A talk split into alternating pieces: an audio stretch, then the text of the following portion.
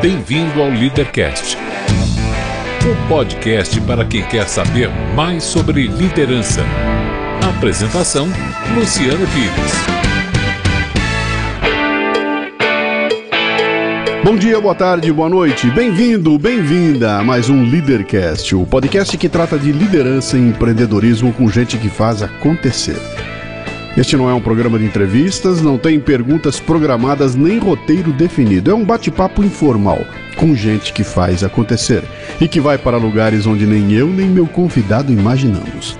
O Leadercast é lançado por temporadas, as quais os assinantes da Confraria Café Brasil têm livre acesso.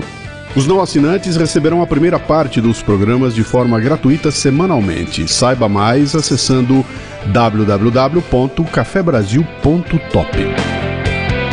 Este programa chega até você em parceria com a Page Personal, braço da Michael Page, especializada no recrutamento de profissionais técnicos e de suporte à gestão. Conheça facebook.com/barra pagepersonalbr. É Page Personnel. Se escreve Page Personnel BR com dois L's. Hoje converso com Diógenes Luca, fundador e ex-comandante do GAT, Grupo de Ações Táticas Especiais da Polícia Militar do Estado de São Paulo. Um policial que ajudou a criar uma das mais importantes unidades de repressão ao crime do Brasil e que fala de liderança com propriedade. Muito bem, mais um Leadercast. Eu já comentei em alguns programas anteriores, mas não custa repetir. Algumas pessoas ouvem as conversas aqui do Leadercast e imagina, pô, Luciano foi se preparar, foi saber o que os caras fazem. Eu nunca faço isso, né? Pelo contrário, eu acho que não me preparar tentando descobrir sobre o, o, entrevistado e tudo mais, faz parte do processo de descoberta, que é aquele que eu acho que é a alma desse programa aqui, que é a gente conversar e levar para o assunto para onde, para onde puder, né? Mas sempre que possível, faz parte do projeto do Leadercast almoçar com o convidado. Então ele chega um pouco mais cedo, como aconteceu hoje. A gente vai, almoça junto, tricota à vontade. E nesse tricotar já dá para ter uma ideia muito legal de, de, que tipo de tema que a gente vai, vai tocar aqui. Hoje foi assim. A pessoa que está comigo aqui hoje eu, eu só conhecia de, de ver na televisão, de ouvir falar e tudo mais. E eu acho que vai rolar um programão fantástico aqui. Tem três perguntas que são as fundamentais do programa e que são as mais difíceis. Se você passar por elas, o resto a gente leva tranquilo, né? que são. Eu preciso saber seu nome, sua idade e o que é que você faz. Então, Luciano, maior prazer estar com você aqui. Meu nome é Diógenes Luca. Eu tenho 51 anos de idade, daqui a pouquinho eu vou para 52, no próximo dia 10 de junho. E eu fui policial militar durante 30 anos na minha carreira. Hoje eu atuo como consultor. Eu sou comentarista de segurança da, da TV Globo e sou um palestrante também da parte de negociação e liderança. Uhum. São as minhas atividades hoje. Da onde vem Diógenes? Diógenes é uma história curiosíssima, né? Meu pai era muito fã dos filósofos gregos, né? Sim. E na época que a minha mãe ficou grávida, ele falou: ah, se nascer homem, vai ser Diógenes sem negociação. E meu pai tinha uma, uma alegria muito grande por ser filósofo, que era caracterizado pela simplicidade, né? Sim. né? É, Diógenes ele tem uma história curiosa porque ele estava ali por ser muito simples, ele vivia numa barrica, né? E diz a lenda que um dia o imperador foi lá questioná-lo, porque ele prestava serviço para a cidade, etc. Uh, eh, e, bom, chegou lá com aquele seu secto de, de né, seu estado maior, tudo acompanhado, chegou na frente da onde morava o Diógenes nessa barrica e, e falou assim para ele: Bom, você que prestou tantos serviços aqui, o que, que você quer? Né? Aí ele. E Diógenes falou assim: sai da frente que tá atrapalhando o sol. Exatamente, cara. Essa é a história. E aí cara, essa história é maravilhosa. É maravilhosa. É maravilhosa. E ele tinha umas loucuras também de andar durante o dia com uma, uma lanterna, lanterna, né? Sim, uma lanterna sim. acesa. É, e aí que perguntado, ele falou: ah, tô procurando um homem honesto, Exatamente. né? Exatamente. Meu pai gostou muito dessas histórias e, e, resolveu manter Diógenes, e por isso que eu chamo Diógenes. Aí aconteceu uma coisa curiosíssima, porque ele ainda era apaixonado pelos filósofos, filósofos gregos quando minha mãe ficou grávida um ano e um ano e um mês depois meu irmão nasceu, ele queria pôr Demóstenes, aí houve uma crise na família, minha mãe falou, não, desde Demóstenes não, é muito arrojado, ficou Eduardo, é. e então meu irmão chama Eduardo, daí que veio Diógenes, que eu sou o único, né? Policial, 30 anos, policial. O que, que leva uma pessoa a querer ser policial? Olha, é, eu vou dizer o seguinte: meu pai, a gente veio de uma família muito simples, uma classe média, né? São Paulo? Aqui em São Paulo, a gente nasceu na Zona Norte. E meu pai, ele tinha duas coisas que acho que ajudaram ele a, a, exercer uma certa influência, não só a mim, mas também no meu irmão em relação a essa opção de ser um militar. Né? Primeiro que nós vivíamos num período de, de exceção, né? Eu sou, eu sou nascido em 64, né? Uhum. E com, com 14, 15 anos de idade, estou me referindo a 78, 79, os militares estavam em, ainda em pleno poder. Meu pai acompanhou essa trajetória e, e, viu que, obviamente, o poder estava na mão dos militares. Ser um militar naquela época, Luciano, era uma coisa assim de altíssimo prestígio. Né? Uhum. Inclusive, os jovens de classe média alta e ricos é, é, procuravam muitas escolas militares nessa época, sabe, para poder entrar. Os concursos sempre foram muito rigorosos. É, essa carreira era assim, além de prestígio, ela tinha uma outra coisa que importava muito para o meu pai, que era a estabilidade. Uhum. Meu pai, como era de uma classe mais simples, ele imaginou o seguinte: falou, não vou ter condições de sustentar meus filhos numa universidade privada é, e para alcançar uma universidade pública talvez seja um pouco mais complicado. E ele também tinha essa predileção pela carreira militar, então ele nos estimulava desde cedo. E a gente ia naquelas exposições do Exército, nos desfiles de 7 de setembro. Né? É, então houve essa, essa conjunção de fatores a ponto de quando nós chegamos aí a, ao final do, do primeiro grau, né, as opções pelas carreiras militares já se faziam presentes e, e, alguns amigos e eu nos interessamos e fomos fazer cursinho para poder prestar esse vestibular tremendamente concorrido. Foi quando então eu entrei na Polícia Militar. Com 15 anos de idade? Com 15 anos de idade eu entrei na Academia de Polícia Militar do Barro Branco, aqui na zona norte de São Paulo. Uh, na verdade, eu não queria ser da Polícia Militar, eu queria ser da Força Aérea. Meu sonho era ser piloto inicialmente, mas eu tinha um probleminha de vista, uhum. uma miopia, que naquela época era uma condição que não se aceitava, era, a vista era zero zero, que eles chamavam Sim. à época, né? Eu passei na Força Aérea, mas optei pela Polícia Militar, porque eu vi que a minha chance de ser reprovado nesse exame médico ia ser muito grande. Eu entrei na academia de polícia com 15 anos de idade, fiz o colegial lá dentro, um colegial na época regime... em que ainda existia o colegial. Exatamente. Ainda existe em algumas escolas, na, na, Polícia Militar não existe mais o colegial lá dentro, já deixou de existir, mas na época, na, na década de 80, uh, ah, ainda existia.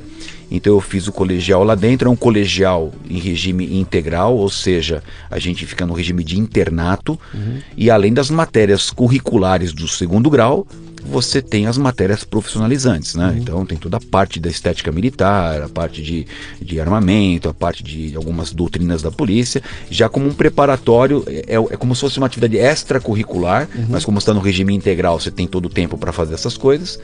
Eu tive filosofia, por exemplo, na, na, na, escola militar, que você não tinha nos colégios estaduais à época, né? Eu tive não só uma língua, eu tive duas línguas, que era inglês e francês, né? Então, o currículo de uma escola militar, ele era, ele, é, até hoje, na, na, Marinha, na Força Aérea e até no Exército, os colegiais profissionalizantes, as escolas preparatórias, que uhum. nós chamamos, elas ainda têm um altíssimo nível de prestígio. E aí, obviamente, a grande vantagem é que você já conquista a matrícula garantida para o curso superior. Quem entra nessa porta de entrada, que é o colegial passou por esse concurso, não precisa fazer um outro concurso, já Sim. emenda, né? Isso acontece em todas as forças militares das Forças Armadas e também na polícia. Acontecia a época, e aí eu emendei mais três anos do curso de formação de oficiais, uhum. que é um eu curso. Fiquei, eu fiquei muito bem impressionado. Eu fiz duas palestras na Barro Branco, uhum. e uma delas foi exatamente nessa formação de. que era uma espécie de uma pós-graduação para os oficiais. Tinha na plateia 300 oficiais que estavam ali. E eu conversando entre eles, conversando com o comandante, o comandante pegou e chamou assim. Tinha um quatro, fulano, fulano, fulano, vem cá. Escolheu, estavam ali do lado conversando, vem cá. Fizeram uma rodinha, conta para ele as teses. E cada um deles começou a me contar a tese que seria o equivalente ao TCC dele, né? Hum. E eu fiquei impressionado, cara, porque eram, eram, eram os caras estavam estudando temas assim profundamente pertinentes, né? E que tinham a ver com psicologia, antropologia, sociologia, e eu ouvindo aqueles caras, falei, que é isso? Daqui vão sair 300 oficiais que vão comandar essa, esse povo. Eu, tô, eu faço questão de colocar isso aqui, porque nós vamos tratar muito desse assunto hoje, da segurança pública, de polícia, etc e tal, e, e há um imaginário né, da, da, na população brasileira que é muito diferente daquele de quando você tinha 15 anos. Por isso que eu te cutuquei aqui. O que, que leva um garoto aí pra é. polícia e você olha e falou, pô, aquilo era, todo mundo queria ser, era um sonho, era havia, um uma, sonho. havia um prestígio em, sei lá.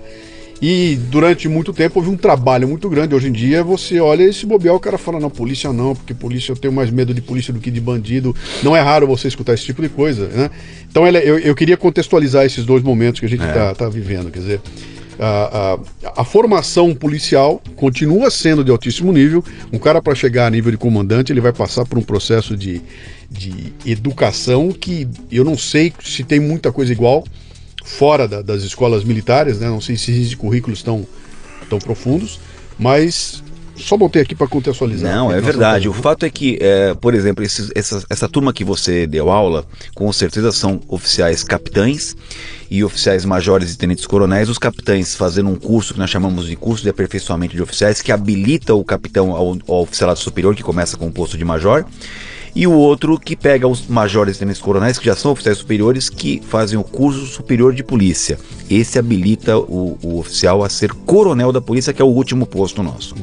Esses dois cursos hoje, Luciano, eles têm é, é, uma consideração em nível de mestrado e doutorado, são mestrado e doutorado profissional, seguindo os padrões das Forças Armadas. É claro que ainda a gente não conseguiu fazer com que o nosso curso de mestrado seja equivalente a um mestrado civil, que você Sim. demora dois anos, lá o nosso curso é mais reduzido, é, e o mesmo acontece com o doutorado. O doutorado no, no, meio civil, vamos dizer assim, é de cinco anos para obter um, um, né, uma diplomação de um doutorado.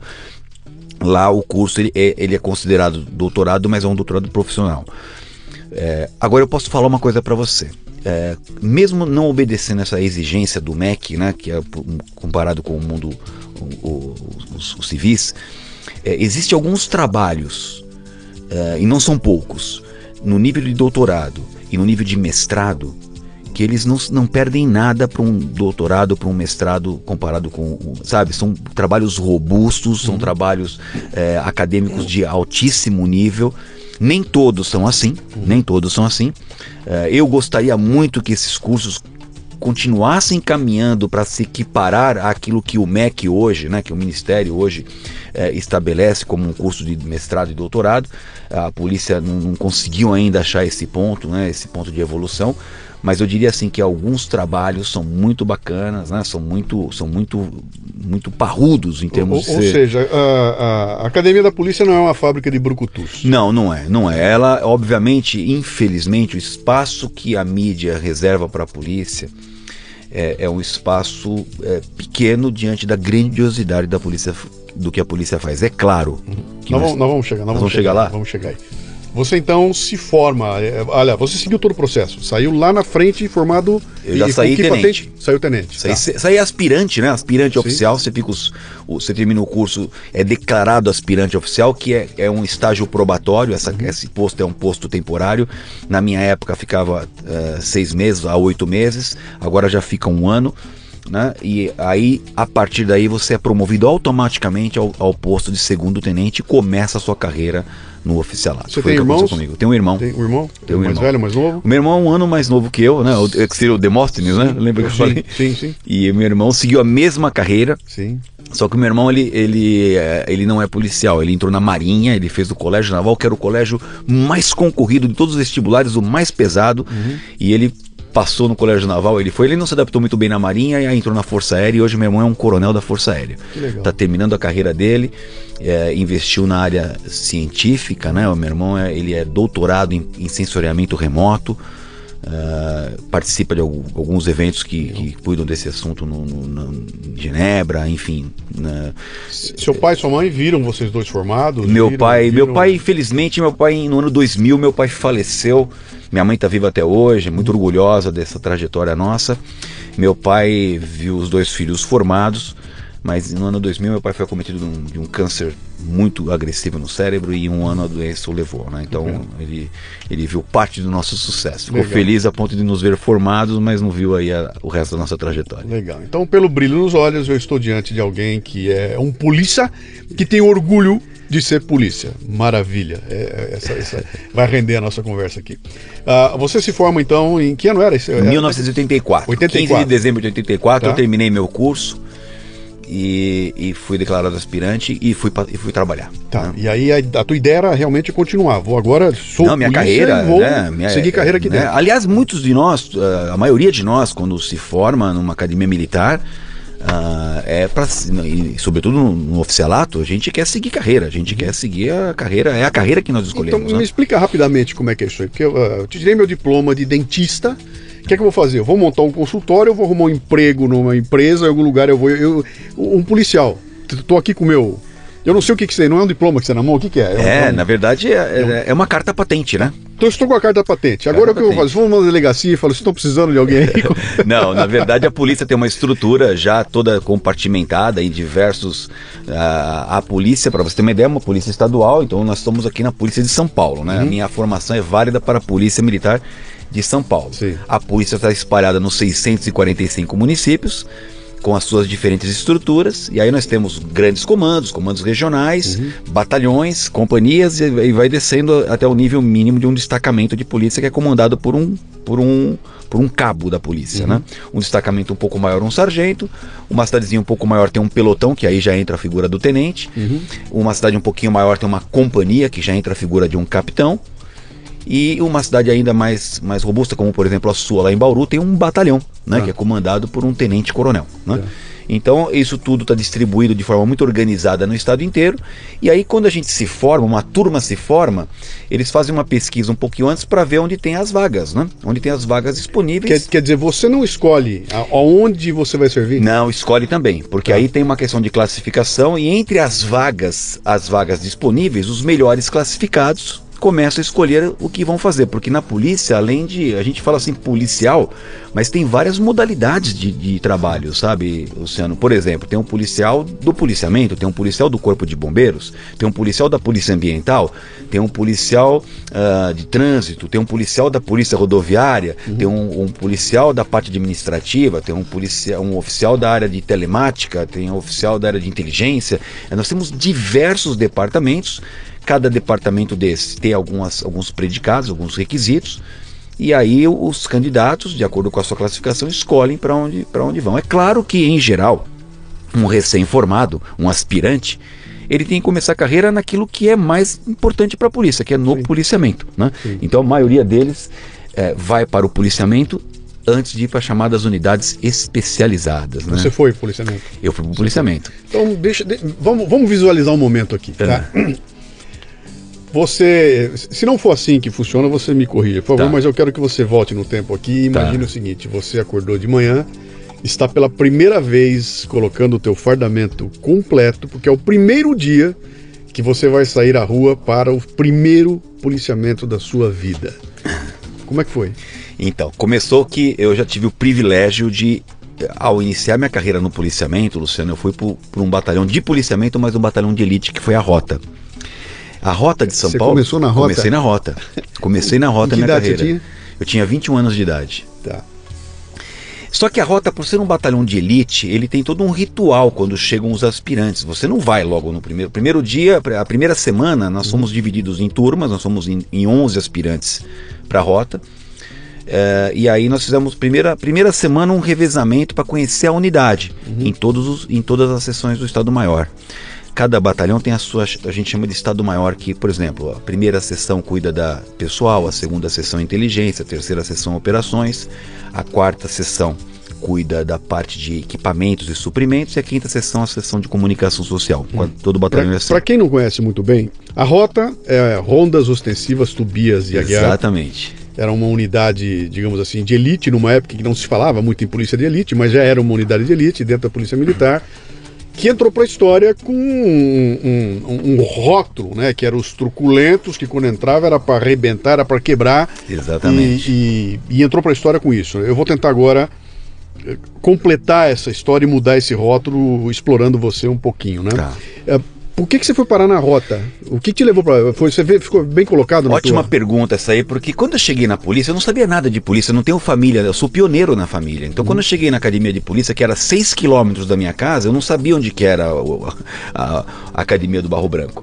Então era tudo novidade para mim. Mas quando eu pus o pé lá, que eu vi o que era ser um policial, eu falei: se é para ser um policial, eu quero trabalhar na melhor unidade de polícia, de policiamento. Uhum e a rota era, era unidade policiamento. Eu me esforcei bastante para poder atingir a nota necessária e também não basta. A rota é igual a aviação de caça, fazendo um comparativo. O, aviação, o aviador de caça ele tem que fazer a opção, tem que ter vontade dele e a vontade dos caçadores em receber esse sujeito. Uhum. É uma vontade dupla. Ele tem que ser bem, bem recepcionado, ou seja, tem que ser bem quisto e tem que também ter o desejo. A rota é a mesma coisa. Não adianta só querer ir para a rota, tem que ver se os oficiais que estão presentes naquela época queriam você lá e enxergam em você um potencial para ser um, um, membro daquela unidade. E, e, eu, e eu eles vão saber de você. Ah, eles vai chegar na mão deles um, vão pesquisar. um dossiê, etc. É, eles, vão, eles é. pesquisaram todos, etc. E selecionaram aqueles que eles achavam que tinham o perfil mais adequado. E aliás, Luciano, foi o dia mais feliz da minha vida, o dia que eu fui classificado na rota, né? Uhum. E lá chegando, nós primeiro fizemos um estágio é, na parte administrativa do batalhão para entender o batalhão e depois nós vamos começar a fazer o estágio operacional. O estágio operacional ele começa assim: você vai com um tenente já consolidado, um tenente já, né? formado e já está trabalhando lá, e você vai no banco de trás. Então vai o tenente, o motorista na frente, e no banco de trás da viatura vai dois soldados, um de cada lado, e você no meio. E Sim. você fica só observando. É o estágio de observação. Você fica uns 15 dias assim, sem abrir a boca, sem fazer muita pergunta. Uhum. Né? E aí você vai sentindo como funcionam as coisas. Depois, a, a, primeira vez que você foi à rua foi assim? Foi assim, você no, saiu meio, assim? no meio do banco de trás, tá. entre dois soldados. Né? Mas volta lá, vai. Deixa eu te, eu quero, eu quero te explorar. É. Esse dia que você saiu de casa e botou a farda de manhã, eu falei, hoje é o primeiro dia que eu vou à rua. Como é que estava teu estômago? Então, é óbvio que na academia eu já tinha feito alguns estágios de. E, faz parte da formação Sim. acadêmica da, do oficial você já fazer uns estágios supervisionados, mesmo como cadete. Uhum. Né?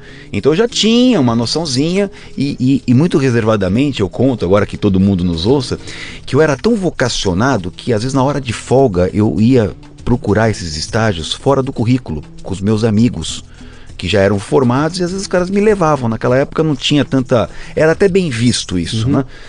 E eu fazia esse esforço é, de para poder aprender mais coisas. Então, no primeiro dia que eu fui, na verdade, não foi meu primeiro dia, foi meu primeiro dia oficialmente, sim, né? Sim. Mas foi uma coisa muito emocionante, Luciano, porque a hora que eu entrei naquela viatura, mesmo a rota, como qualquer batalhão de elite, ele tem uma série de ritualísticas, sabe? Uma das ritualísticas da rota era você andar com aquele braçal da rota, né? Sim, que é o símbolo sim. que a gente usa né, no, no, no, braço, as letras douradas impecavelmente limpas. E não é qualquer um que já chega e já põe o braçal. Você tem que fazer, um estágio probatório para ver se você pode receber o braçal depois desse estágio. E se você se, se deu bem no estágio, você foi aprovado no estágio, aí tem a cerimônia de entrega do braçal. É quando você está ali reconhecido como um oficial da rota ou como um praça da rota no caso de, dos praças, né? Uhum. Então no primeiro dia eu fui muito com muita emoção porque eu estava pela primeira vez pertencendo ao batalhão de forma oficial, ainda que estagiário, sem braçal, sem nada, né? Mas eu já me sentia do time. Então foi uma coisa assim magnífica para mim, um momento marcante não só ter sabido que eu estava indo para a rota, mas quando eu comecei a fazer os meus estágios operacionais, que a gente começa a ter uma visão do que, que é o trabalho de um policial no dia a dia, fazer as abordagens, as verificações, verificar como que se procede, colocar em prática tudo aquilo que eu havia aprendido lá na, na academia, na formação, né? Então foi um exercício prático daquilo que era a aplicação teórica que nós tivemos. Quem Foram... era o governador na época? Era o, era o Franco Montoro ainda. Isso, isso é pré-Maluf ou pós-Maluf? Isso é pós-Maluf. Isso é pós-Maluf. É, tá. Franco Montoro. Então a, a, rota já vinha com uma já vinha com uma aura. É, a, a, rota, a, rota, a rota sofreu um revés curioso nessa gestão do, do Montoro, que foi. E, e até hoje o Paulo Maluf se aproveita desse negócio que e, colocando, ah, vou pôr a rota na rua, vou tirar a rota na rua. vou colocar a rota é, na rua. Mas é bom que todo mundo saiba o que, que aconteceu de verdade para ele usar esse jargão.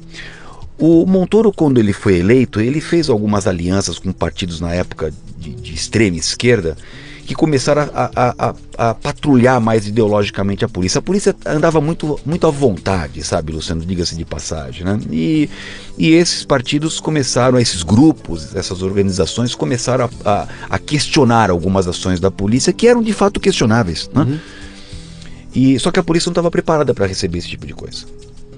E como o Montoro tinha feito algumas alianças muito importantes, ele resolveu, por uma medida totalmente draconiana, ele tomou uma atitude que foi o seguinte: ele falou assim, olha, a partir de hoje, as viaturas da rota não serão mais cinza como sempre foram, elas vão ser cinza com a porta branca, como eram todas as outras viaturas. Uhum. A diferença da viatura da rota vai ser um pequeno R estilizado, que até hoje é o símbolo do batalhão, pintado nesse branco da viatura. Começou por aí. Uhum. Quando um leigo bate o olho e vê as chamadas asas brancas, as viaturas com as portas brancas, ele não percebe aquela, aquele R estilizado. Então deu a impressão que a rota deixou de existir. Uhum. Foi a primeira coisa que, um aspecto visual que deu a, a, a bala na agulha pro, pro Maluf. A segunda coisa que o Montoro fez, a, ainda em complemento a esse tipo de, de medida, foi o seguinte: a rota, Luciano, ela sempre foi caracterizada por ser um batalhão que vai aonde os policiais ordinários não vão na extrema periferia, nas condições mais, mais complicadas, onde a sociedade mais precisa da presença policial, é, por ser um policiamento de elite, um policiamento robusto e fortalecido e com muita técnica, é capaz de entrar nesses territórios às vezes mais inóspitos, né? E o Montoro deu uma ordem naquela época que foi o seguinte: falou, a rota só vai patrulhar a zona central da cidade de São Paulo. Foi como um tiro no coração, porque a rota era vergonhoso para nós naquela época ficar patrulhando aqui na Higienópolis, centro da cidade. O, a vocação da rota era estar tá na periferia. Então, com duas medidas, duas canetadas, vamos dizer assim, ele fez o quê? Ele tirou, tirou ele tirou, tirou a, a visibilidade e tirou a rota da periferia. Uhum. A rota nunca deixou de existir. Nunca. Ela nunca teve um dia que ficou sem rota na rua. Uhum. Mas ela teve um momento que o aspecto visual dela ficou é, poluído, combinando com as outras. Sim e também um momento que ela ficou circunscrita apenas à área central, o que gerou esse grande trunfo do Maluf até hoje de falar, ah, eu vou pôr a rota na rua, tirei a, tiraram a rota da rua, vou pôr a rota na rua de novo, mas foi isso que aconteceu de verdade, foi um, um esse momento e foi um momento que eu estava lá, inclusive. Você, você, você passou por essa Passei mudança? por isso, porque isso aconteceu em 86, é, eu, eu me formei em 84, fui trabalhar na rota em 85, em 86 que veio essa mudança, tá. aliás foi uma mudança muito triste triste para todos nós, muito, muito complicada, sabe, é, para a rota, porque, como eu disse, era contra totalmente a vocação de um policial de rota ficar trabalhando aqui na, na, área, na área nobre da cidade. A gente, era, a gente foi formado para atuar aonde era a área mais perigosa, as áreas mais necessitadas também, né? Você é... sabe, esse programa nosso aqui é um programa assim, sobre liderança e empreendedorismo, né? Esse é o meu foco sempre aqui. Eu vou tentar puxar sempre você para esse trilho aqui, né? É, é, é claro, quando você fala para mim da rota, é tudo uma tropa de elite, a gente entende que isso é um, é um grupo de pessoas que só só existe por atuar em grupo de uma forma. Eu não consigo imaginar um núcleo que seja mais trabalho em equipe do que seja um, um grupo de elite de polícia. E de repente sofre esse, esse desprestígio, essa grande brochada, né? Como é que isso impacta num sujeito que vai sair na rua com a arma na mão e com, com o, a, o poder da força, o poder da autoridade sobre os civis normais, né? E de repente esse cara tá é, brochado, desmotivado. Como é que foi? Como é que se enfrenta isso, cara? Olha, não, foi fácil, Luciano. Ainda mais assim com, com 21 anos de idade, que você tá voando baixo, você entendeu? Você experimentar um revés como esse, isso, isso, isso catapultou o meu sonho, né? Eu fiquei cinco anos na academia de polícia. Né? Da, do, do, colegial até a formação, quase seis, é, com, juntando um aspirantado para poder fazer aquilo que eu tinha sonhado e aí acontece logo depois, no início, da, na fase tenra da minha carreira, um negócio como esse foi muito difícil. Mas hoje eu, eu faço uma análise, Luciano, que eu lembro muito e gosto muito daquele discurso do Steve Jobs quando ele se forma em Stanford, que ele faz uma, uma alusão aos pontos que se conectam no passado que você às vezes não se dá conta, Sim. sabe? E, e, como eles no futuro você vê que as conexões foram feitas. Eu adoro isso Sim. porque a hora que eu faço uma, uma coloco, coloco a minha vida no retrovisor, eu vejo que isso me ajudou demais. E uma lição que eu compartilho hoje nas minhas palestras é a questão da gente entender o conflito como algo que é muito mais comum entre nós seres uhum. humanos do que a harmonia e o entendimento, né? Uhum. É essa no livro que eu lancei há dois anos atrás, que chamou o negociador, é, a, a primeira lição que eu compartilho com as pessoas é da gente ressignificar o conflito, de rentabilizar essa questão do conflito como algo muito mais comum, como eu disse, do que harmonia e entendimento entre as relações interpessoais. E quando você passa a inter interpretar o conflito uh, como algo que é comum, inerente, a, inerente ao, ao, ser humano, a tua vida muda, né? Você fica muito mais tolerante, você fica muito mais cauteloso, você sabe esperar melhor, que é uma baita de uma virtude, dar uhum. tempo ao tempo, achar melhor o, os princípios da conveniência e da oportunidade. Então isso me ajudou demais. Eu experimentei nesse momento, não foi fácil, foi muito desmotivante, mas obviamente é o que eu sempre digo, quem consegue sobreviver ao processo sai dele mais fortalecido. Né? Deixa eu colocar um, um, ponto importante aqui que acho que tem tudo a ver com esse momento que a gente passa no Brasil, é, é que é, é, a diferença que existe entre conflito e confronto. É, quando você fala que o conflito é inerente ao ser humano, ah, o conflito não só é, é, é, é, comum, como é necessário. Aliás, do conflito é que vem a, esse, o choque das diferenças, né? É que você pode criar ideias novas, você pode chegar no entendimento, etc. E tal. Passa pelo conflito de ideias. Mas conflito não é confronto. É, do conflito você pode fazer uma escolha e brotar o confronto, e aí, meu. Aí, aí, aí é pau, né? Pau na é. cabeça, né? Então, é, é, quando você fala essa coisa do conflito, é bom a gente sempre manter isso aí. Estamos falando do conflito, que é o enfrentamento de ideias, é a hora é. que você tem que tomar uma escolha para o caminho, não é o confronto, que aí é bom você dar rota na hora do confronto. Mas muito bem, aí você fica na rota durante algum tempo e vamos chegar no GAT. Então, aí que acontece? Eu fico na rota durante um tempo, eu saio, eu vou fazer um curso e nesse meio tempo o que acontece é que surge um novo projeto aqui na Polícia de São Paulo que era necessário. A gente vinha de uma polícia, uma polícia que era defensora do Estado. Né? Eu fui formado nessa polícia, minha, a minha formação era uma polícia defensora do Estado. A sociedade era segundo plano. Uhum. Com o processo de abertura democrática começado, que começou em 79, mais aquelas diretas já em 85, mais a, a Constituição Federal em 88, uh, eh, nós começamos a viver no final da década de 80 início da década de 90 um processo de, de democratização do país, uhum. né, um início, né? E a polícia, obviamente, respirando esses novos ares, teve que achar um novo significado e adotou muitas medidas, né? para poder estar tá convergindo com esse espírito. Uma delas foi a mudança dos currículos, a mudança do nosso fardamento, a mudança de foco, Luciano, por exemplo, deixar de ser uma polícia defensora do Estado para ser uma polícia defensora da sociedade. O nosso fardamento mudou, ficou um fardamento mais, mais urbano, mais, mais decente, não aquela coisa muito agressiva, né? né? Aquelas viaturas pintadas de preto e vermelho que uh, deixava todo mundo uh, preocupado, passou a ser uma viatura com uma, uma cor mais palatável, né? Uma cinza, um cinza, etc, né? Ah, os conceitos de polícia comunitária começaram a surgir nesse momento, alguns convênios que a polícia fez com o modelo japonês que nós temos aqui, que é de polícia de proximidade, de bases comunitárias fixas e móveis, tudo isso a gente copiou do Japão até hoje. Nós temos um convênio com a JAICA, que é uma entidade japonesa que promove intercâmbios onde oficiais da Polícia Militar de São Paulo vão para lá aprender com os japoneses esse modelo que a gente gostou demais, né? Tinha vários para copiar ou para se inspirar. A Polícia de São Paulo preferiu o, o japonês, que é essa de polícia de proximidade. É óbvio que isso é um processo muito complexo, né? Exige uma mudança cultural e você sabe que mudança cultural não é coisa que se faz um, em um, dois ou dez é, anos, é, é, é, uma coisa de geração, né?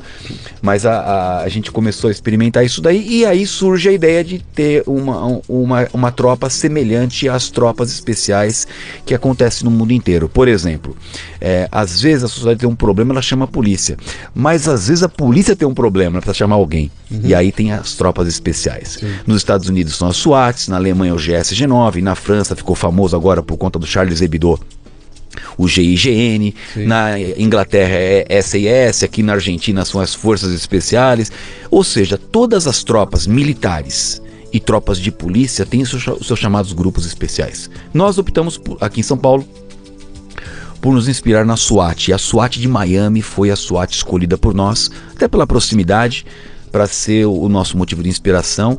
Em 1990 eles vieram para cá, fizeram um curso conosco. Foi muito curioso esse curso porque eles já davam cursos para outros países que queriam formar suas polícias e eles falavam o seguinte: está no meu livro isso, inclusive, eu conto essa história. Eles falaram o seguinte: olha, do, do, de 100 caras que vêm fazer o curso com a gente, normalmente 40 chegam ao final, né? E, e, e 40%, né? Sim. E nós achávamos que isso era uma, aqui no Brasil ia ser diferente, ia dar uma coxambrada, mas não deu outra, né? A gente nós começamos esse curso com 30 com 28 policiais militares do GAT e com 35 policiais é, civis da, da, da, Polícia Civil, né? É, dos 35 policiais civis, apenas 8 terminaram porque a, a, parte física do Polícia Civil normalmente é um pouco mais, mais fraca. E dos 28 policiais do GAT, apenas 18 terminaram. Uhum. Né? Nós perdemos 10, candida 10, 10 policiais eh, durante o curso, e aí você junta aí o, os, os 18 da Polícia Militar e os 8 da Polícia Civil do universo, deu 40%, eles estavam corretos. A tradição se manteve, né? Mas é, esse foi um pontapé inicial importantíssimo para nós, para a gente começar os trabalhos aqui de criação do GAT.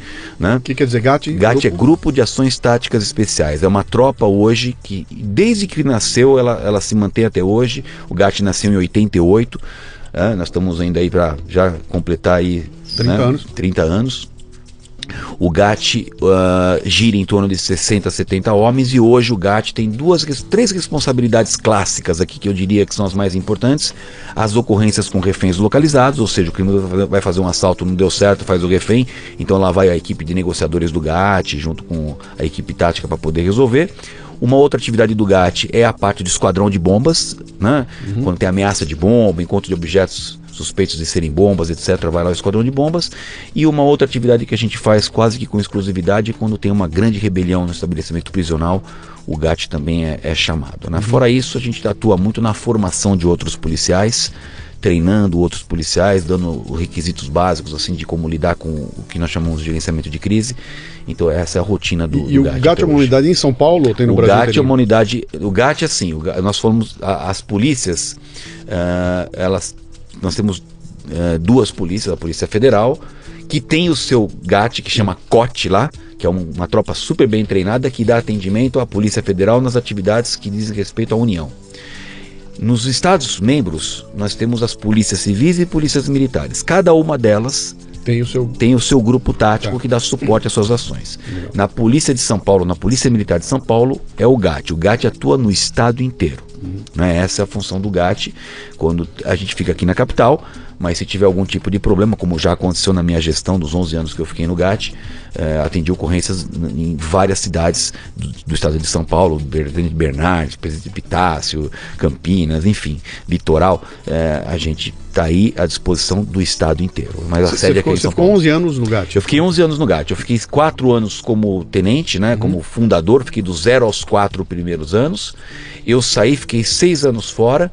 E aí eu volto em 1998 para comandar o GAT e fico sete anos como comandante do GAT, no período, Luciano, de maior efervescência da violência urbana. Eu faço lembrar aqui que uh, aquela a facção criminosa auto-intitulada PCC começou a colocar suas manguinhas de fora em 93, um ano depois da casa de detenção, mas eles começaram a, a, a, a incomodar mais fortemente a partir de 98 né, que coincidiu no meu comando do GAT e culminou em 2006 quando fecharam a cidade aqui. Né? Então nesse período todo que o PCC estava arrepiando aqui a boca do balão em São Paulo, eu estava no comando, no do, comando GAT do, GAT e tive muitas intervenções, muitas operações é, lidando com esse tipo de Você, gente. Né? O GAT se envolveu no, no, no, episódio da casa de detenção?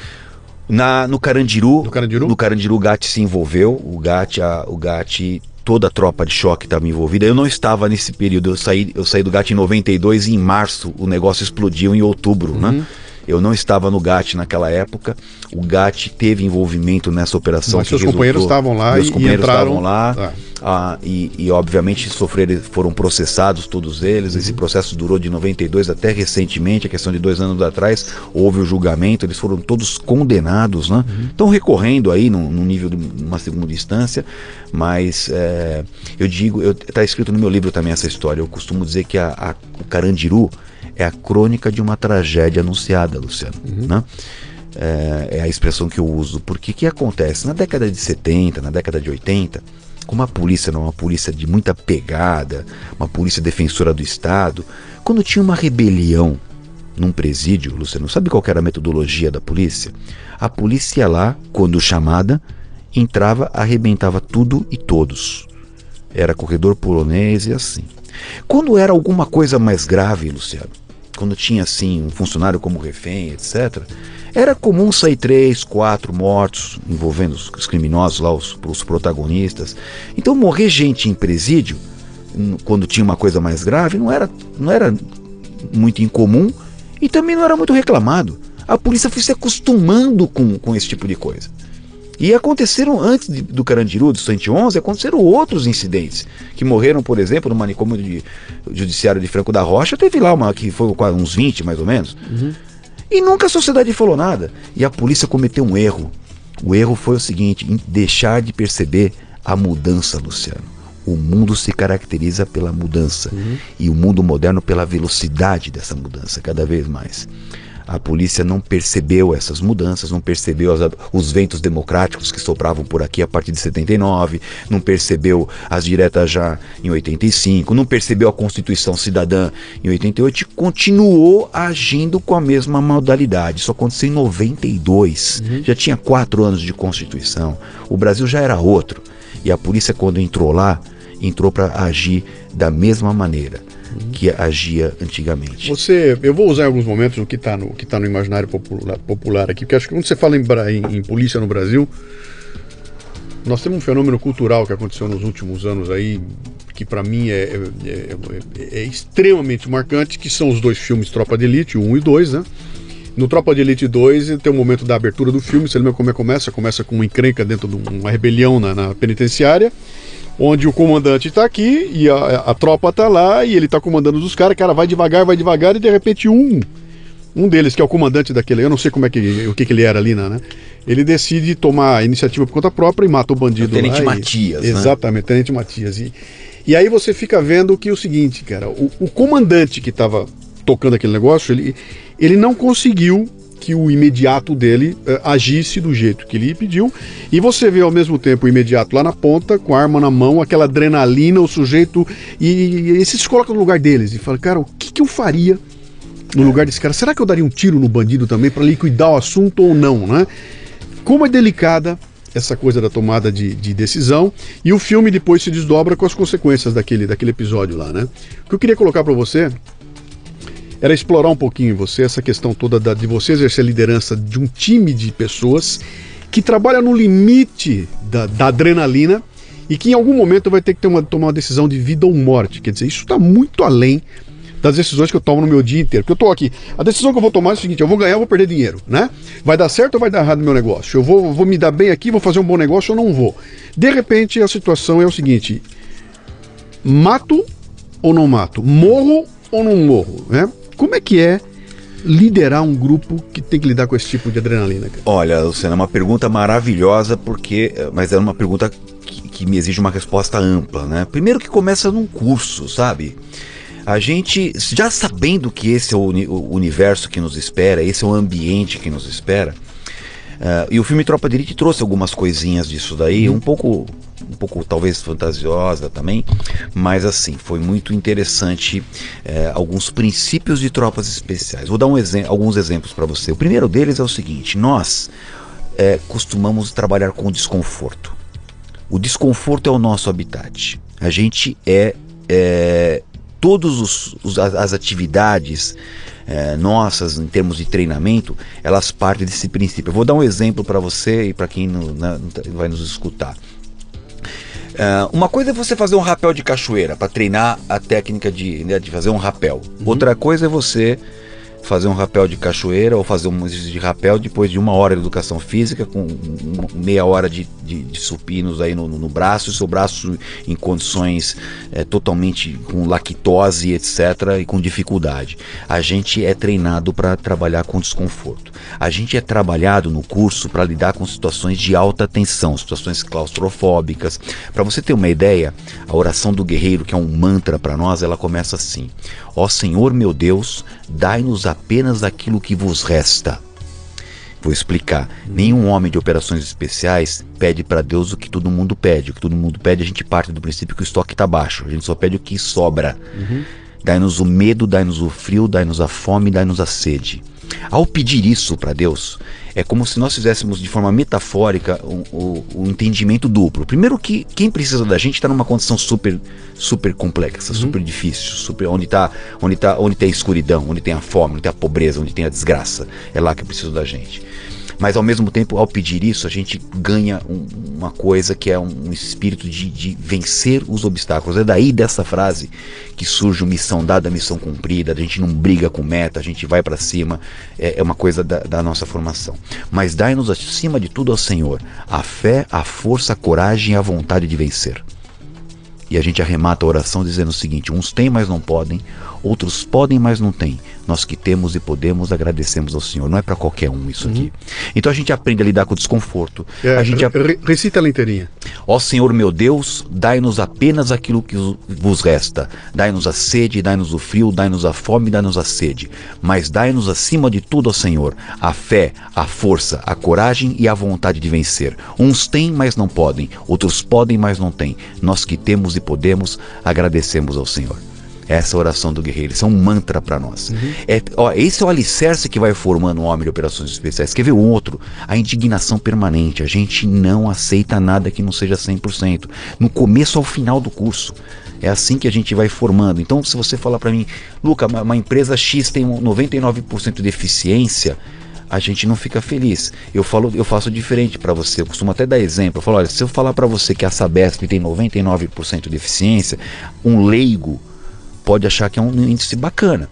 Mas nós de tropas especiais não achamos, porque três dias por ano você vai ter que tomar água contaminada. Isso não é legal. Na hora que você for abrir a torneira, você nunca sabe que dia que é. Uhum. Se é o dia da água contaminada. Então a gente tem essa indignação permanente, sabe? Essa, essa inquietação permanente.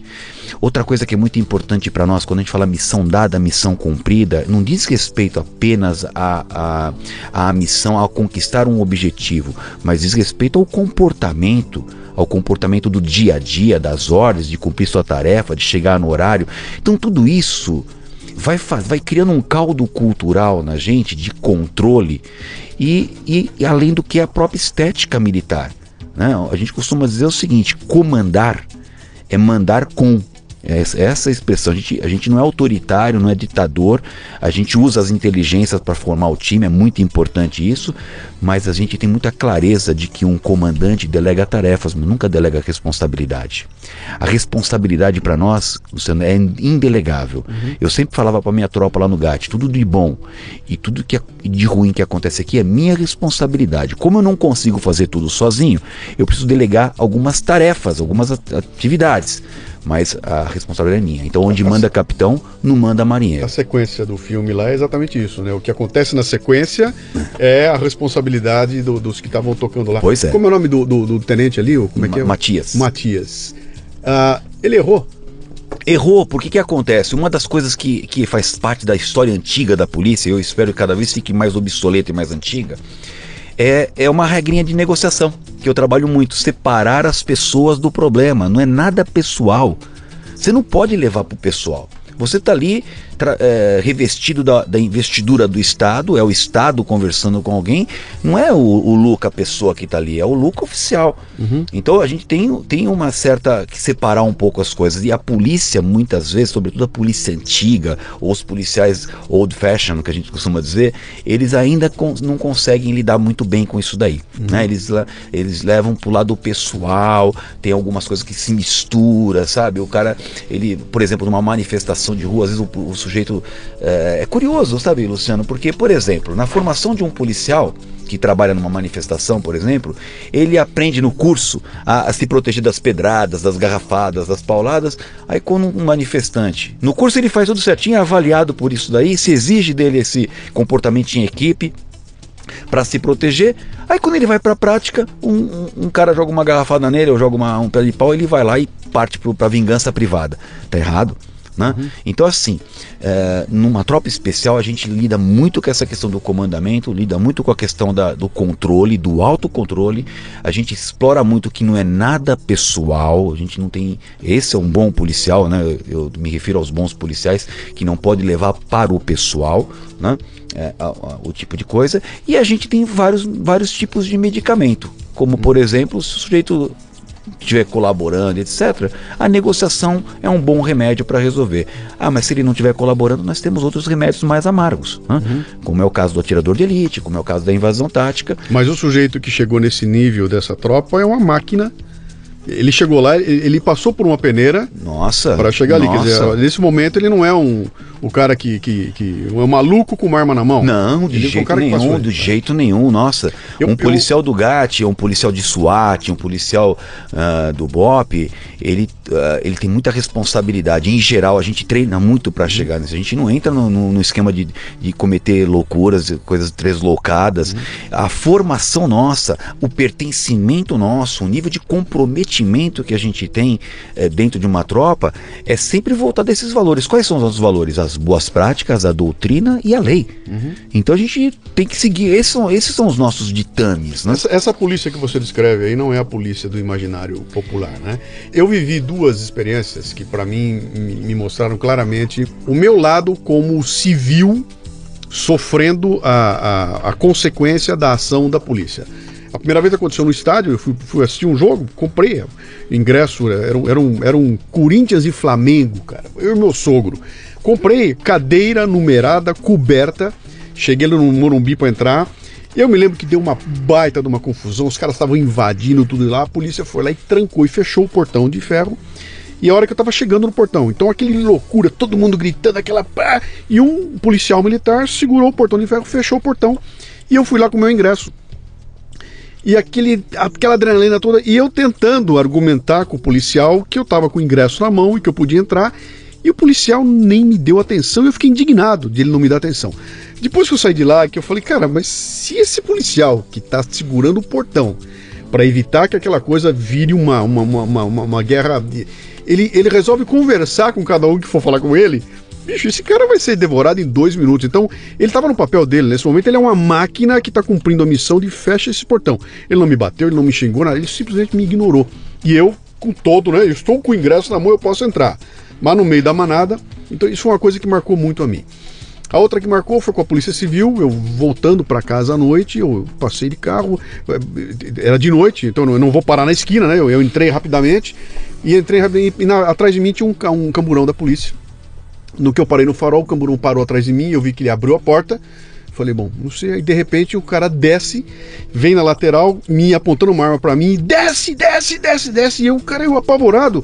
E ele, e ele some da vista, ele saiu do meu, do meu ângulo ficou atrás de mim.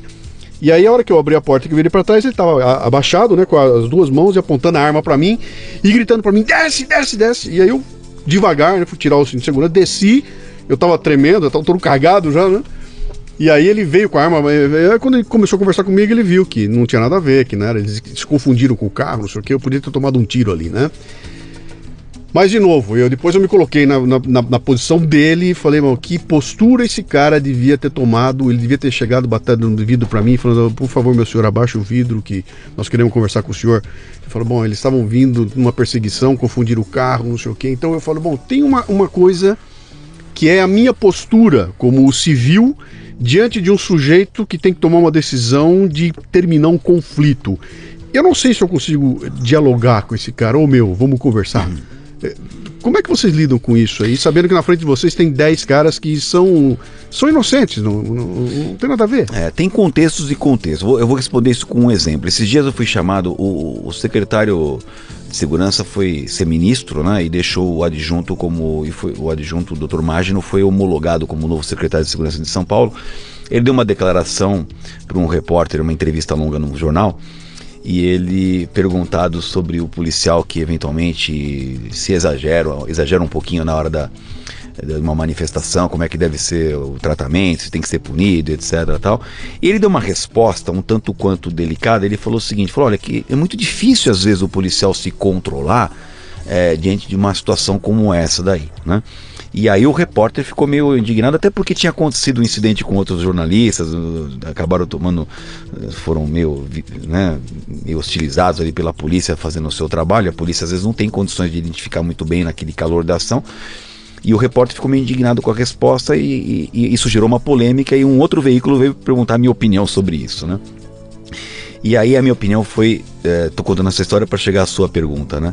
Como é que a gente se comporta? Tem situações e situações, sabe, Luciano? Às vezes você vê na sua casa uma cena na televisão de um policial durante uma manifestação que resolve, por exemplo, colocar a, os manifestantes para se evadirem, ou seja, para abandonar o local e tem que agir usando lá a, uma energia ou então até equipamento não letal, bombas de gás lacrimogêneo assim que o vale.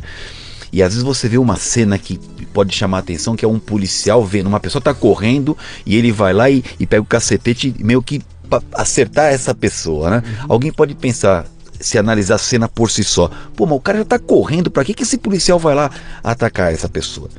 Agora, se sair e for para o local, como já aconteceu comigo, e você vê o contexto como um todo, você vai entender que aquilo não é que o policial queria aplicar uma, um corretivo naquele que estava indo embora. É que aquele gesto diante de outros tantos que estão nas imediações, demonstra que não está para brincadeira e que para é, seguir a mesma conduta de sair e, correndo. E o policial né? sabe disso e é treinado para isso. Ele sabe disso. Então não, não é bata num ser humano. Exato, é, exato. Aplique. Eu não posso falar que todos. Sim. Tem alguns policiais que, claro. que saem da, da norma, que levam o pessoal, que, tem, tem, que erram, né? Tem dentista que é assim, tem exato. médico que é assim. Mas assim, em geral, o que o policial quer é que as pessoas abandonem quando isso quando é o caso, né? Uhum. E a gente não pode ah, fazer uma avaliação de uma cena estando no, no, no, conforto da sua casa, no ar-condicionado, sentado no sofá e vendo apenas uma telinha e fazer um julgamento de uma ação porque você não está sentindo o que eu chamo de calor da gasolina ali, uhum. sabe, no local, né? Sim.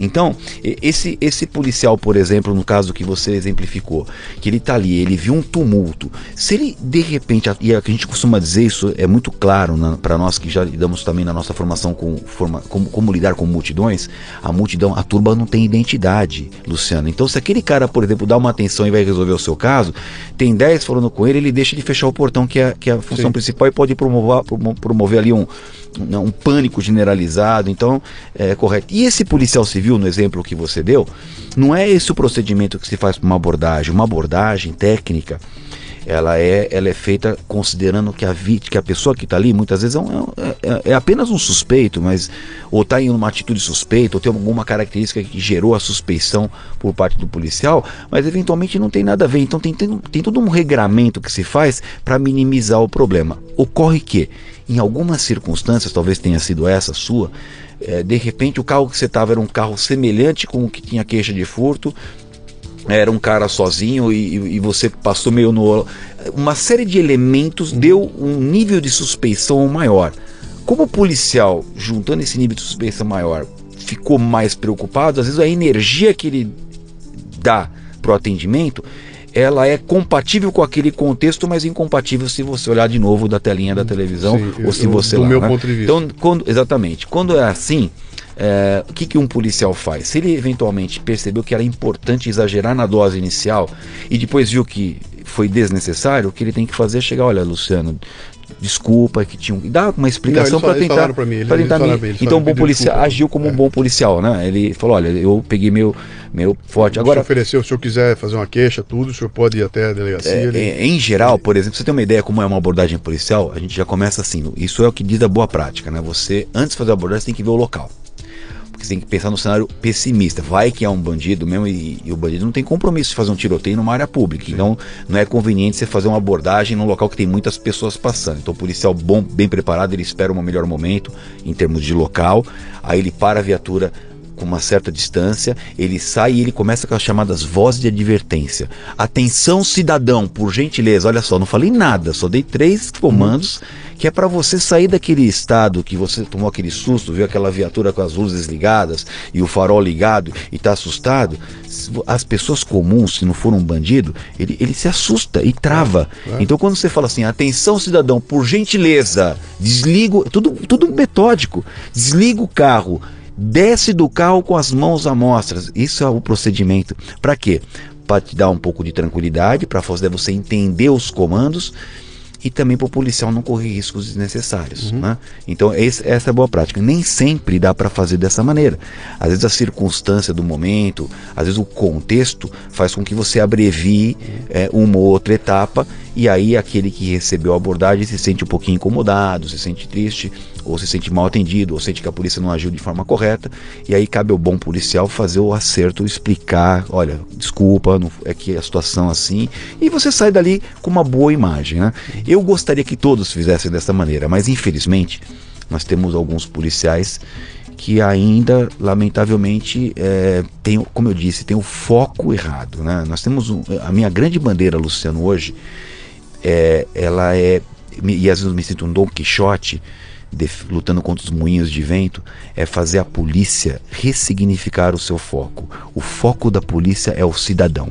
O bandido é o segundo, é o segundo, é o ponto secundário, subsidiário. Você, comentou isso muito bem na hora que a gente estava mostrando, que é essa. É, é, a polícia tem uma história em que o foco é o seguinte: pegue o bandido. Custe o que custar. Exatamente. E não e dá para ser assim, processo assim, sai a bala perdida, ah. nesse processo sai o atropelamento, sai a porrada, sai a. Porque no final eu quero pegar o bandido. Exato. E você pô. colocou uma coisa interessante que falou, cara quem pensa assim, atropela um, um transeunte que está atravessando a rua para pegar o bandido. Exato. Quem pensa primeiro em proteger a sociedade acha que não vale a pena atropelar um transeunte para pegar o bandido. O bandido Esse vai fugir, ponto. paciência. Eu não vou causar um, um transtorno aqui em geral por causa do bandido. A prisão ou a morte de qualquer bandido não compensa um arranhão num filho seu que está passando na calçada ou na sua esposa que está dirigindo o carro dela tranquilamente na cidade. O foco é o cidadão. Essa é a minha luta hoje. Eu gostaria de ver um policial ajudando uma senhora a atravessar a rua. Eu gostaria de ver um policial num parque eh, conversando, interagindo com as pessoas, brincando com as crianças, etc. E, obviamente, um policial tão forte o necessário para poder eventualmente gerar uma resposta adequada para um criminoso, uhum. óbvio, que faz parte da função policial também, é, mas cê, o foco é o cidadão. Você está falando em criar uma, uma, uma, uma cultura de confiança numa sociedade que aprendeu a ser desconfiada, né? A gente desconfia de todo mundo, de tudo e todos. e eu, como cidadão, não fui jamais treinado a me comportar diante de um policial. Eu, eu não tenho na minha cabeça o pensamento do seguinte: eu vou facilitar a vida do policial. Ele veio me abordar e eu tenho que agir de modo a facilitar o trabalho dele. Claro. Não, eu já estou indignado. Já. Outro dia eu cheguei no aeroporto de. Caramba, será que foi Curitiba? No aeroporto, eu vou fazer palestra. Cheguei no aeroporto, desci no aeroporto, a hora que eu vou passar no, no, no, no vou passar ali, dois policiais me abordam, da Polícia Federal, e pedem meu RG. E eu tava saindo com a mala na mão, não tinha nada, não tinha o menor cabimento. Um cara pedir meu RG na saída e vem e pede meu RG. Cara, meu primeiro, a reação foi de absoluta indignação. Como assim, cara? Meu RG, ele é pro procedimento. Aí eu tirei, mostrei meu RG e fiquei puto da vida de alguém me parar para pedir meu RG num lugar que. E aí, depois que eu saí, que eu parei e pensar, bom, alguma razão esses caras eles não estão ali para me pentelhar. Eles foram pedir meu RG porque alguma coisa deve ter acontecido.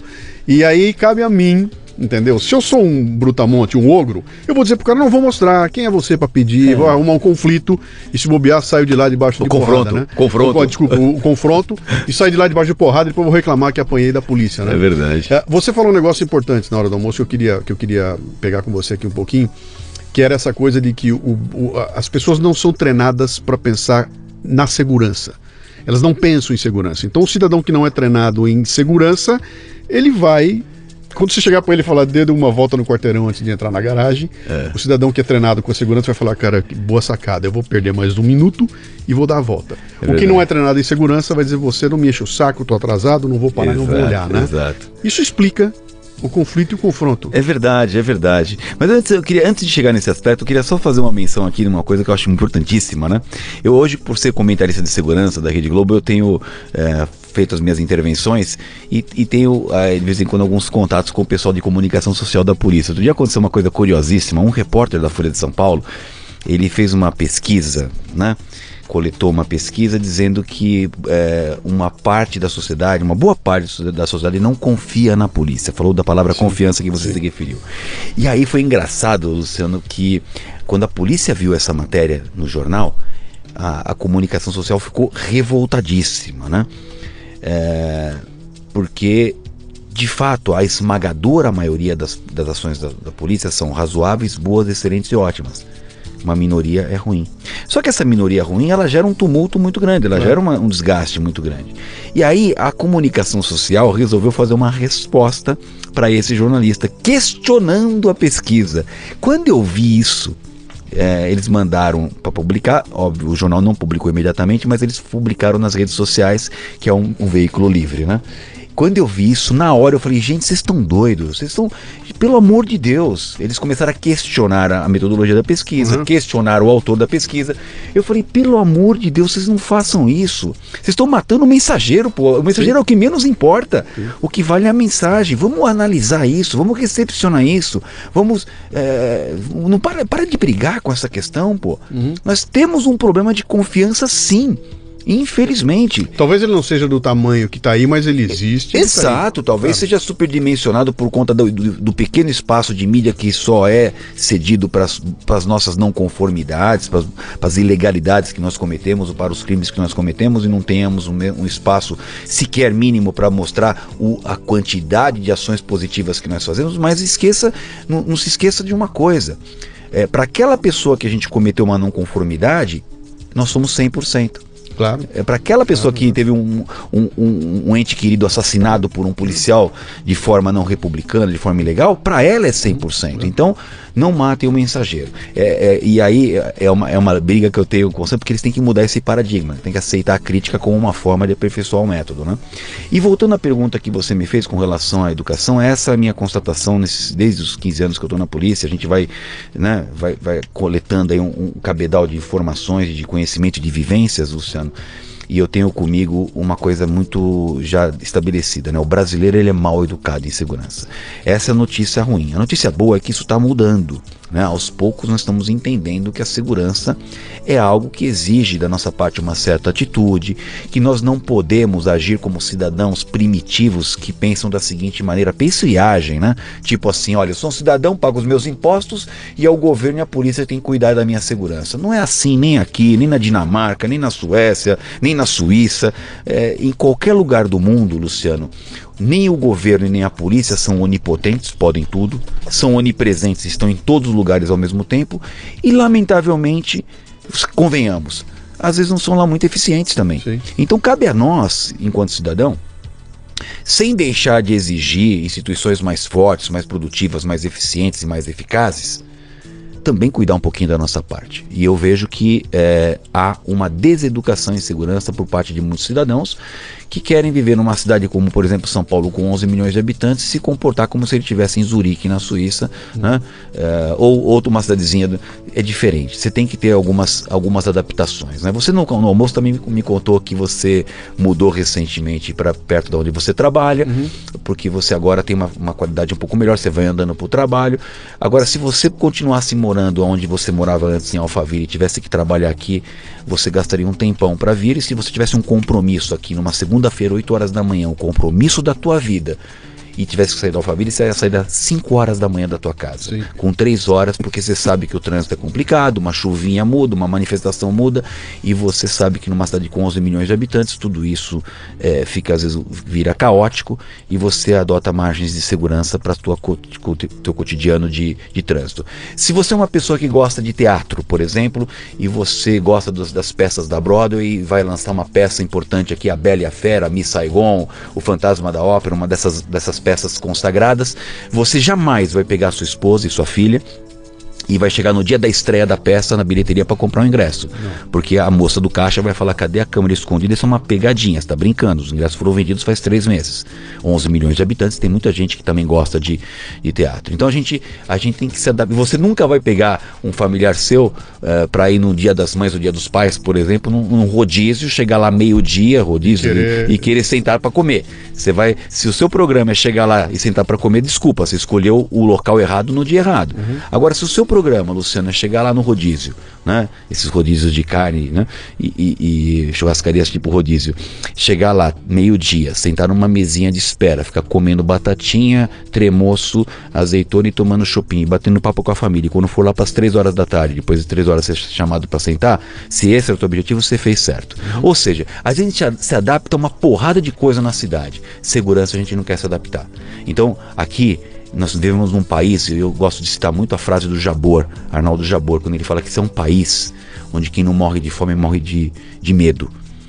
Para mostrar que nós somos um país tremendamente desigual. Uhum. Quando você chega aqui das suas palestras, tenho certeza que você tá, o avião está pousando aqui em Congonhas, você vê o cinturão de pobreza aqui no cerca. Uhum. Você vê, nós temos um problema muito sério de desigualdade. Esses dias eu fui dar uma palestra para um, um francês, eu faço também esse trabalho para esse patriado que vem morar aqui no Brasil. Os caras chegam meio com pânico, eu vou na casa do cara e bato um papo com ele para explicar como é que funcionam as coisas aqui.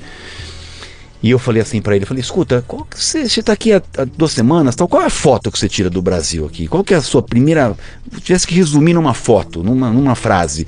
Ele falou, Luca, esse é um país curioso de vocês aqui. Tem gente que anda de, de, de Ferrari e o, e o outro morre de fome aqui na, no caminho, né? Então, é, a gente é um país de contrastes. É, a notícia boa é que isso está mudando, a gente está melhorando, a gente está evoluindo, é, é, a gente caminha para melhor. Mas o, a notícia ruim é que isso demora um certo tempo, né? Então a gente precisa, enquanto isso não chega, é preciso que a gente se adapte a algumas coisas. E tem pessoas que têm muita dificuldade, Luciano, de fazer é, essas coisas, de entender segurança como qualidade de vida. E eu falo muito isso em palestra, porque mais importante não é o que o bandido leva de você, Luciano, é o que ele deixa para você. É, consequência. Né? Né? Consequência, pô. Então.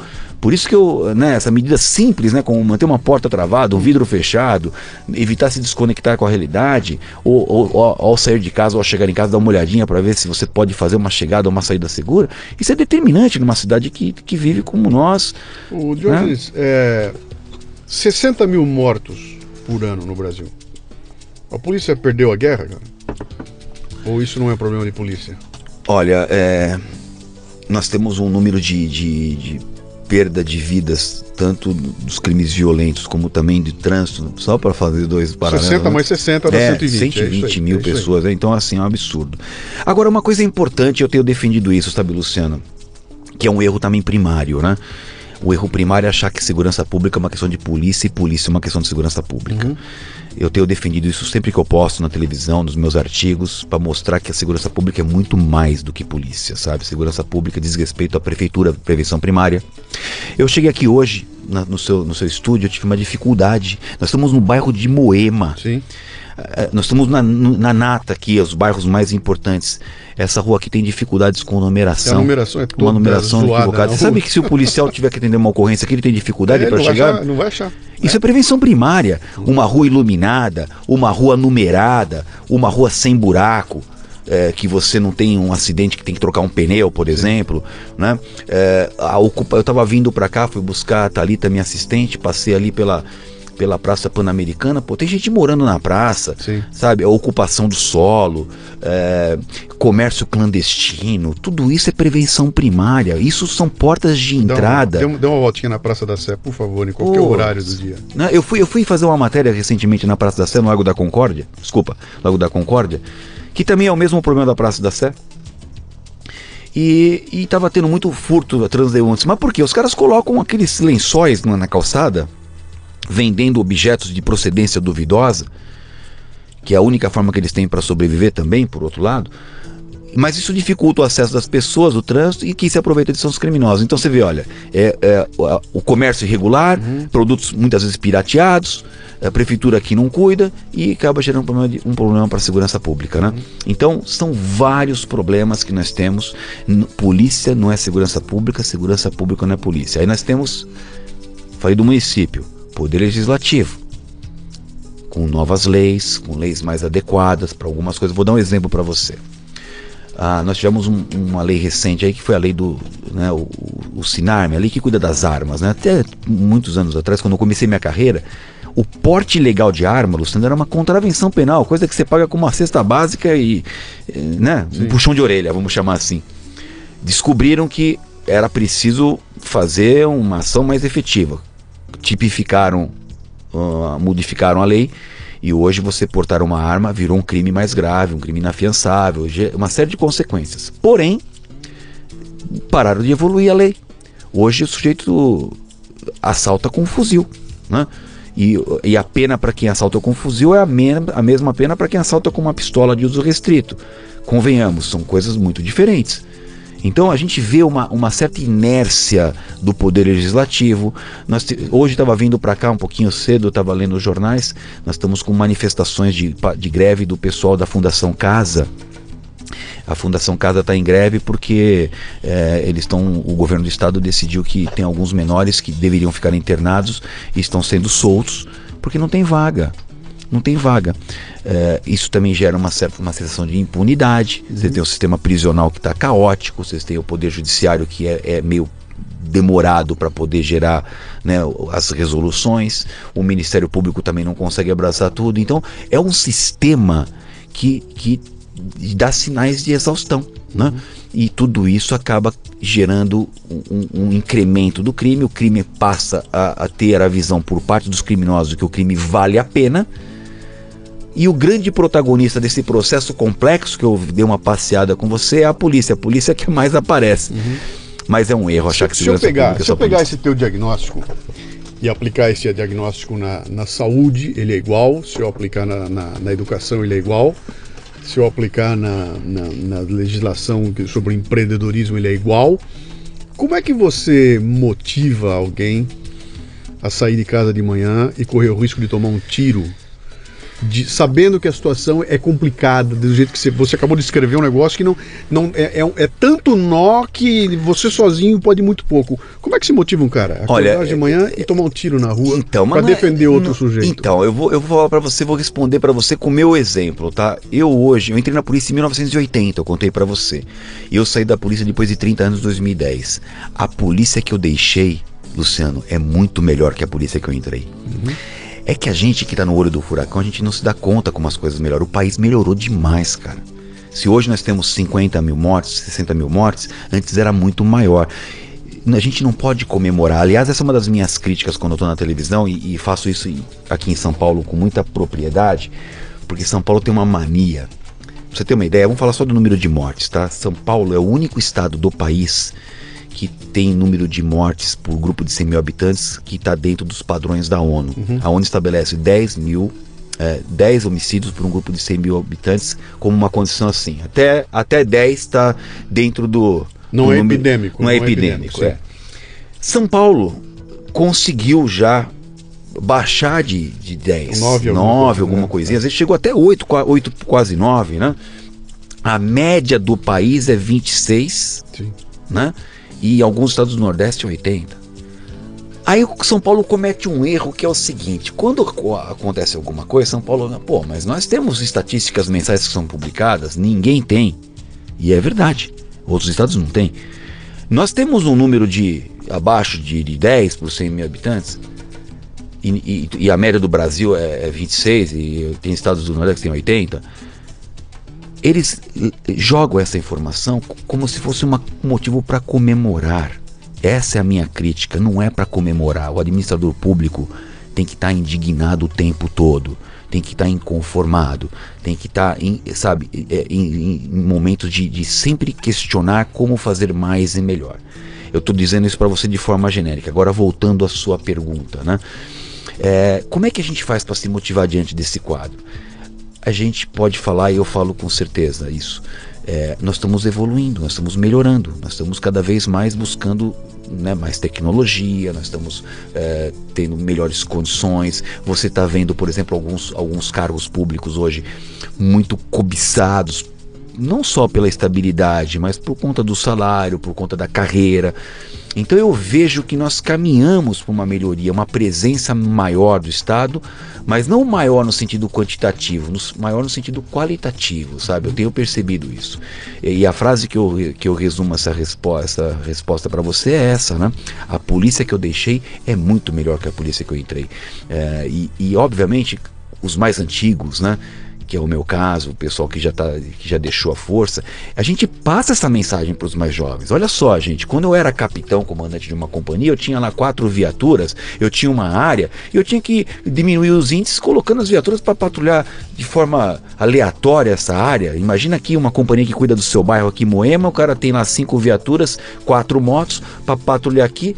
Hoje não, Luciano. Hoje ele entra no sistema, ele vê aqui na rua, na rua Aratãs, na Alameda Aratãs, o que está acontecendo aqui, que incidência criminal que tem aqui, que hora que tem aqui o problema. Então vou colocar a viatura aqui no horário que mais precisa, que os índices estão mostrando. Então a gente foi conquistando passos importantes e as novas gerações elas sentem isso daí. Então cada um que entra eu posso dizer para você assim, com uma certa tranquilidade, não vou falar de todos, porque seria, falando de ser humano, isso é, é complicado, mas é, eu acho que tem um monte de tenente Luca aí, sabe, cara, que também tava com, é, tremendamente, com muita vontade, como eu tava na década de na década de 80, quando me formei em 84, que eu saí cheio de coisa para dar, cheio de coisa para fazer, é, um monte de garoto novo que está começando agora, cheio de energia. Sabe que eu me inspiro? Eu vejo esses procuradores, pô, esses caras do Ministério Público nova. Federal, pô, uma galera, uma galera jovem, os caras na, na, faixa dos seus 30, 40 anos de idade, detonando, querendo fazer um país diferente. Eu tenho muito otimismo, sabe, com relação a isso. Eu acho que a gente é, é duro a gente passar por esse processo Congresso, a gente vê que a gente Sim. perde um pouquinho de tempo, né, cara? Quando você vê o, o Congresso aí, uh, por exemplo, uh, monopolizado para ficar discutindo essas questões de impeachment, esse monte de coisa. Quantos projetos estão na gaveta esperando aí, coisas importantes para o progresso do país, e a gente fica imaginando outros países que não estão vivendo esse, essa crise. Os caras estão já pensando em outros aspectos, coisas mais né, de, de, produtividade. Sim, é, é, é para frente, é para frente, pra frente, é futuro, né? é para frente. Então, a, às vezes dá uma sensação de que a gente está perdendo o bonde da história. Mas eu tenho comigo o seguinte, Luciano, tem coisas que a gente precisa passar, sabe? A gente precisava passar por um governo de é, populista, para poder. A gente precisava passar por um, por, por uma, um, um, chacoalhão desses daqui para poder, por exemplo, fazer com que esses big shots, aí, esses grandes empresários que eram deuses, uhum. deuses. Aliás, eram eles, depois Deus, depois Jesus Cristo, essa hierarquia. Uhum. Jamais esses caras pensavam que iam, que iam. Então, quando você coloca um Marcelo Odebrecht na cadeia, quando você coloca um, uns big shots desses daí, você passa uma mensagem claro, importante claro, para a sociedade, claro. sabe?